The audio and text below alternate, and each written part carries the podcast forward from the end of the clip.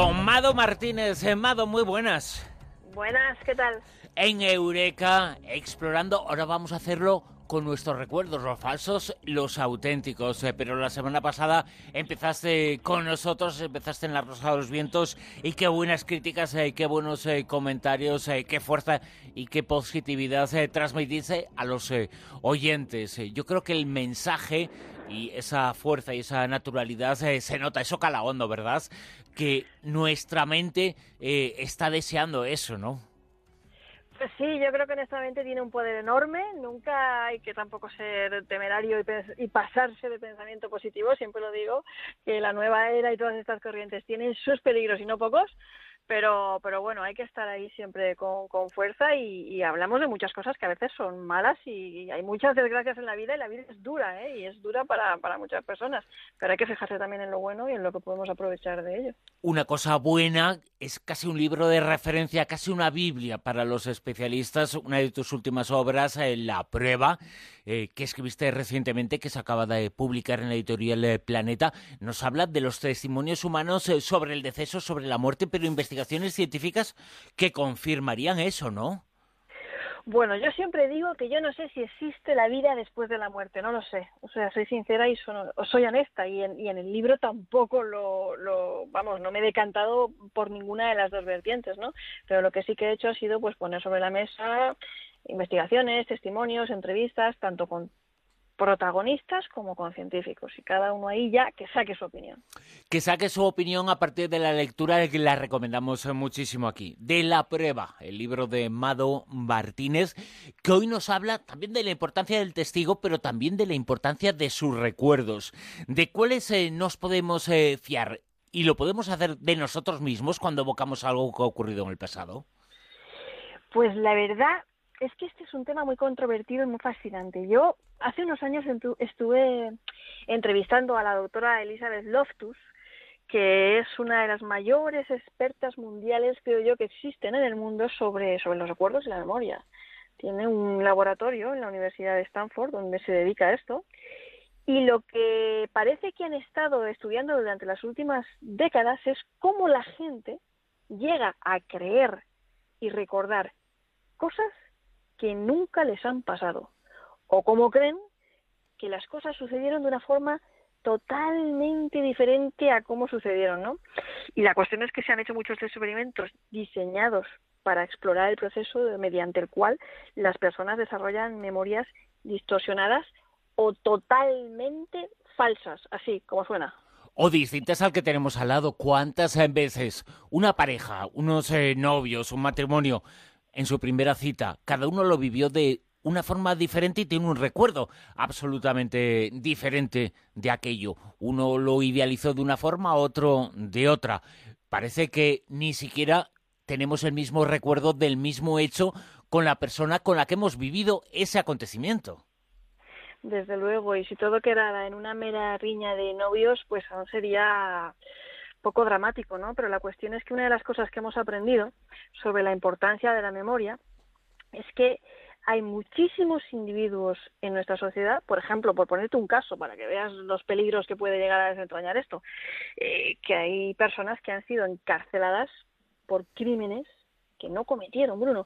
Y, por ejemplo, en Estados Unidos hubo una investigación que recopiló más de 300 casos de personas que habían sido encarceladas por error debido a falsos recuerdos o memorias defectuosas, pero no porque el testigo quisiera meter a esa persona en la cárcel o le tuviera tirria, ni fuera enemigo suyo, ni nada de eso, sino una persona ahí que se trataba en circunstancias presencial y que pues de repente eh, da un testimonio basado en una memoria que es totalmente falsa.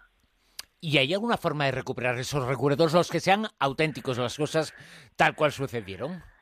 Pues en el, en el contexto específico que estamos hablando de, de, los juicios y todo eso, lo que se ha estado haciendo durante los últimos años para intentar evitar o correr el riesgo de que se vayan a desarrollar falsos recuerdos es que, que bueno que em, se separe a los testigos y se les entreviste de forma individual para que no se contaminen los unos a los otros, con sus historias. ¿no? Aquí el factor contaminación, por así decirlo, ¿no? Lo que, lo que otro puede decir, el sesgo de confirmación, etcétera, es decir, que tender a pensar o a creer lo que uno piensa que, que, ha sido, ¿vale?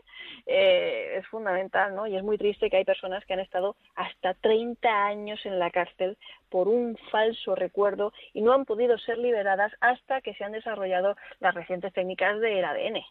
Fíjate, la historia, la historia es eh, trágica en cuanto a los eh, recuerdos, algunos recuerdos falsos genera una realidad falsa. ¿Tú tuviste ocasión de conocer a una de las mayores expertas en el tema de los recuerdos, de cómo recuperarlos, la figura de Elizabeth Loftus? ¿Qué te contó ella? Pues lo que ella me contó, ella es que es una persona muy combativa con este tema y claro, tiene motivos, no solamente por lo que, bueno, acabamos de mencionar los casos de gente que ha ido a la cárcel por, por falsos recuerdos, sino, por ejemplo, mira, esto es importante porque ahora está muy de moda el tema de las regresiones, los cursos de regresiones y todo esto. Y bueno, sabes que hubo una explosión en los años 90 de, de, de técnicas psicoterapéuticas que, bueno, la gente iba, pues acudía con sus problemas pues, de depresión, trastorno de alimentación, ansiedad, y resulta que de repente, pues la gente empezaba a sacar a la luz una serie de recuerdos, ¿no? Como de horribles, de, abuso sexual, de rituales satánicos, a veces de otras cosas extrañísimas, ¿no? Me viene a la memoria esta película de, de Amenábar, Regresión, ¿no? Que, todos habréis visto, ¿no? Y, así que, bueno, pues esta mujer empezó a preguntarse eh, ¿por qué? ¿Por qué pasaba esto en la psicoterapia, no? Y por qué de repente esta histeria de, participaciones en rituales satánicos, de abusos sexuales y todo esto, ¿no? Y, y bueno, eh, cómo era posible que se estuviera rescatando una serie de recuerdos que parecían reprimidos así de una forma tan, tan bestia y tan, a veces tan bizarra, ¿no? Y era con eso, con hipnosis, imaginación guiada, regresión, hasta que bueno, se dieron cuenta de que los terapeutas les estaban conduciendo, más bien sugestionando, hacia la creación de falsos recuerdos utilizando estas técnicas y ella fue la que empezó a denunciarlo y a hablar abiertamente de este problema y a intentar pues alertar un poco a la gente de los peligros de la psicoterapia de alta sugestión, de los daños que puede ocasionar y bueno, hago extensiva esta alerta y esta denuncia y que la gente bueno pues se dé cuenta de que ciertas técnicas como la regresión, ¿no? que digo que ahora está muy de moda, pueden entrañar serios peligros. Por lo tanto, y según lo que nos estás contando, es que es una técnica que puede ser mal utilizada en más de una ocasión. Sí, la verdad es que sí. Y si hablamos de adultos, tira que va, pero piensa en los niños, Bruno, que es un tema preocupante, ¿no? Porque eh, ellos son mucho más sugestionables que nosotros, pero muchísimo más. Y si les preguntas en tono sugestivo, eh, te encuentras a un montón de niños que pueden salir con historias súper bizarras, ¿no? Es mucho más fácil contaminar sus, sus memorias, ¿no? Así que también hay que ser cuidadosos en este sentido con, ellos. Tú te habrás eh, encontrado con muchísimos casos, eh, todos podemos pensar incluso en la posibilidad de que las personas, de que los seres humanos puedan cambiar sus recuerdos para adaptarlos a lo que en un momento determinado les puede interesar eh, más para sobrevivir o porque ese recuerdo le pueda ser eh, más importante o más necesario para poder seguir adelante. Pues sí, y además tiene que ver con el motivo mm, que parece apuntar al por qué hacemos esto, no las personas, ¿no? De por, qué nos inventamos los recuerdos, o sea, ¿por qué, por qué llegamos a ese punto, ¿no? Es una cosa que poca gente se, se, se ha planteado, ¿no? Pero, pero realmente es que, nos los inventamos y más de lo que parece, ¿no? Bueno, eh, sin ningún tipo de influencia externa, es decir, sin que nadie nos sugestione, esto pasa, o sea, es así, nos inventamos los recuerdos nosotros mismos, ¿no? Sin que nadie nos ayude algunos pues creen que tenían mejores notas de las que tenían o de las que sacaban, que votaron en unas elecciones que nunca jamás llegaron a suceder, ¿no? Algunos también pues recuerdan que daban limosnas o que, que sus hijos empezaron a hablar y a andar mucho antes de lo que eh, realmente lo hicieron, ¿no? Y te das cuenta, siempre son distorsiones encaminadas a, aumentar el prestigio, ¿no? Son como sesgos positivos, ¿no? Eh, esto ha hecho pensar a los, a los psicólogos que tal vez nos hace sentir mejor sobre nosotros mismos y este podría ser el motivo por el que lo hacemos. Y por lo tanto, una de las conclusiones que se puede sacar es que no nos podemos fiar ni siquiera de nosotros mismos, ni de lo que pensamos, ni de lo que recordamos. Y nuestra historia puede ser absolutamente transformada, la realidad eh, en lo que nos eh, interesa. Eso como personas. Quién sabe incluso si eso se puede llevar al colectivo, si todos somos un poco así, si la historia global no está un poco transformada también. Claro que sí. Eh, muy buena pregunta. Claro que sí. Pues sí, porque la naturaleza de la memoria es muy maleable y, eh, bueno, sabemos a través de estudios científicos y análisis de las situaciones en el mundo que esto sucede también a nivel global y, con, la memoria histórica, ¿no? Hay, hay implicaciones sociales eh, y, bueno, es un, añade un poco de, de juicio crítico que lo sepamos, ¿no? Las personas. Está bien que lo digamos. En las sociedades que tratan de recordar su pasado colectivo, pues eh, uno siempre se pregunta hasta qué punto los novelistas o los directores de películas generan un producto histórico eh, y con qué consecuencias, ¿no? Como por ejemplo la serie El Ministerio del Tiempo o, series que se hacen de televisión sobre nuestra historia pasada o reciente, ¿no? Por ejemplo, pongamos en el caso del asesinato de, yo qué sé, de Kennedy o en España el 11M, ¿no? Si alguien genera un producto sobre las bombas del tren de Madrid, falso o mm, no del todo, bueno, manipulado, digamos, ¿vale? Con ciertos intereses. Ese producto ya está actuando como desinformación y bueno, hay mucho espacio para la licencia artística en este tipo de creaciones que pueden cambiar la forma en la que la gente recuerda su pasado colectivo y al final se cambia la historia. Tú has conocido a mucha gente que ha investigado, que trabaja sobre este asunto, has estado con muchos científicos, has investigado mucho sobre este asunto que incluso nos hace pensar en la posibilidad de que se puedan implantar falsos recuerdos en las personas. Pues sí, de hecho hay laboratorios en los que se está trabajando en este, en este tema. Hay un laboratorio, por ejemplo, en la Universidad de California, donde actualmente se está trabajando eh, en, en, la experimentación encaminada a plantar, bien lo has dicho, como si fuera una, una planta, falsos recuerdos, implantarlos.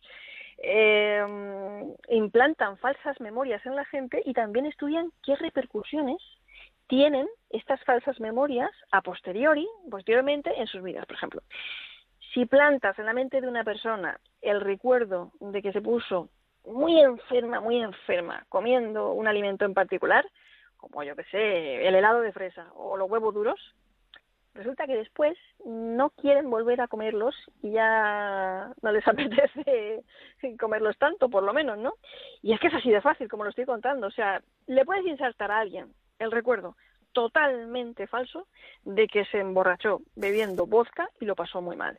Y esa persona pierde totalmente el interés por el vodka. Pero también pasa al contrario. Es decir, le puedes hacer creer a una persona que le encantan, ya sé, los espárragos y de repente querrá comer más, ¿no? Estamos eh, demostrando, se está demostrando de alguna manera que estos falsos recuerdos tienen repercusiones en la gente, afectan a su comportamiento y a lo que ocurre posteriormente. Es fascinante. No sé si es bueno o malo, pero es que incluso parece fácil nuestra mente. Es un libro abierto y podemos eh, escribir los recuerdos eh, que tiene que presenta. Pues creo que estos experimentos nos hablan de una posibilidad en potencia de insertar falsas memorias a demanda en la gente, que se está investigando eso, tenlo clarísimo, y que están aprendiendo a cómo hacerlo y, por supuesto, eh, que esto conlleva una serie de cuestiones éticas y sociales al respecto, porque ya sabes, ¿quién va a controlar esa tecnología, por así decirlo, de control mental? Pues ya sabes quién. Y estas son las cuestiones con las que nosotros, como sociedad, los oyentes, todos debemos reflexionar. Por lo tanto, no nos tenemos que fiar ni de nuestra propia sombra. Y donde decimos sombra, decimos recuerdos, ¿no? pues sí, algo así. Por lo menos tener siempre un punto de prudencia. Mado Martínez, eh, es un placer, como siempre, descubrir estas cosas eh, tan apasionantes eh, contigo y descubrir un poco los secretos de nuestra mente, los secretos en este caso de los recuerdos. Amado, un fuerte abrazo. Otro para vosotros, saludos.